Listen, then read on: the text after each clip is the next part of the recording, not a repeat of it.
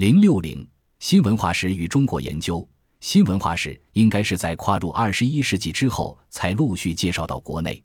虽然最有影响的新文化史的著作多是研究欧洲史，特别是中世纪的法国和意大利，但是这类作品被介绍进入中国，主要不是作为国别史受到重视，而主要是他们研究的取向和方法。当然，不可否认，林亨特的法国革命文化和象征的研究。可以使我们更多的了解法国大革命的文化因素。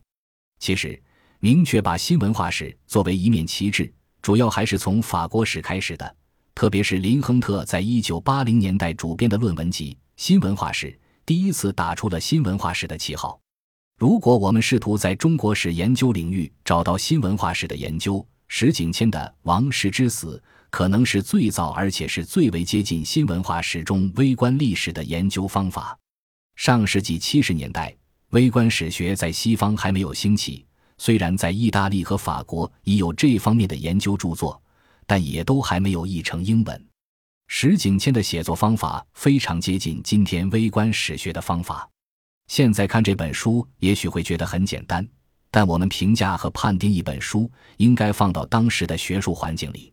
在上世纪七十年代，当史学研究的主流还是集中在上层。国家、政府、政治、精英这些方面，石景谦就将他的研究视野放在山东一个偏僻贫穷的农村的贫苦农民，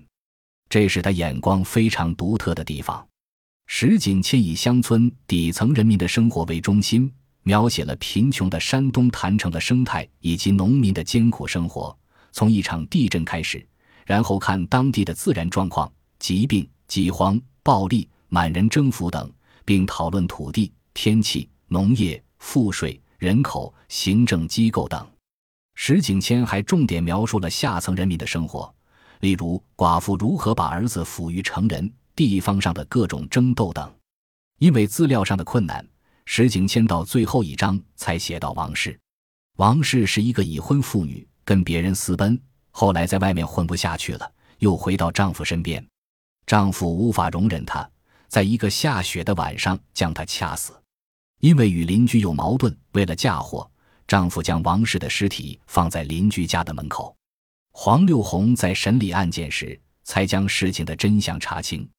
虽然最后一章才写到王氏的死，但当时农村基层社会的全貌却由此都展示出来了。研究下层难在资料的缺乏，要找有关王氏的资料真的非常难。石景谦通过以下三种基本资料来建构了这本篇幅不大但是非常有创意的著作：一点三种郯城县志，二十任郯城县令的黄六红撰写的其从政经历的《福会全书》，其中记录了他从政期间处理的一些案件；三文学资料，主要是蒲松龄的《聊斋志异》。石景谦能够根据不多的材料。重构几百年前一个贫穷村庄的社会和生活，显示了其运用资料的高超技巧。此外，石景谦的书的叛逆以讲故事的手法，记述了雍正时曾靖案和大义觉迷路出笼的前因后果，也非常接近微观史的写作手法。也许人们会批评作者将蒲松龄的鬼怪故事用作学术研究的材料，有失严谨。但蒲松龄生活在离郯城县很近的淄博，小说中虽然不是直接的描写郯城县，但风土人情非常接近，补充了人文环境方面材料的不足。石景谦能从非常有限的资料里建构出山东一个偏僻贫穷的农村下层人民的经历，以及一个普通女人的悲剧，这种方法和思维是非常独特的。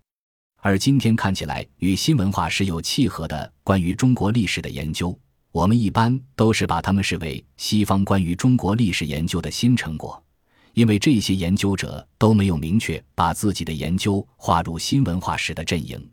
现在越来越多的西方研究中国的历史学家，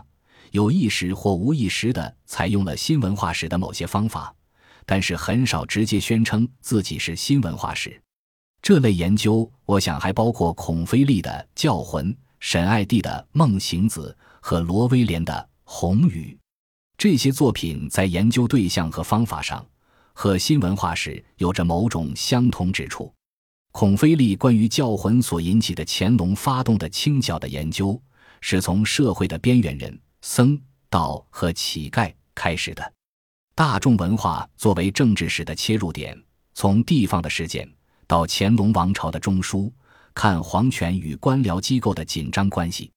而沈爱弟则通过对山西一个地方士绅刘大鹏的日记来看近代中国乡村文人的日常生活和命运。罗威廉的《红雨》从一个县的角度，通过分析各种历史的技术来观察人们的历史记忆，写七百年湖北麻城的暴力史；通过对事件的细节描写，探讨地方文化、集体记忆、历史根源的共同作用。这些研究与新文化史都有某种相通，或者是借鉴。如孔飞利在《教魂》中引用罗杰夏蒂埃，罗威廉在《红雨》中引用加布里埃尔斯皮格尔。他们所引用的法国史的研究，皆是因为在问题意识上进行的学术对话。这其实就是中国史和法国史在某种具体课题上的学术融合。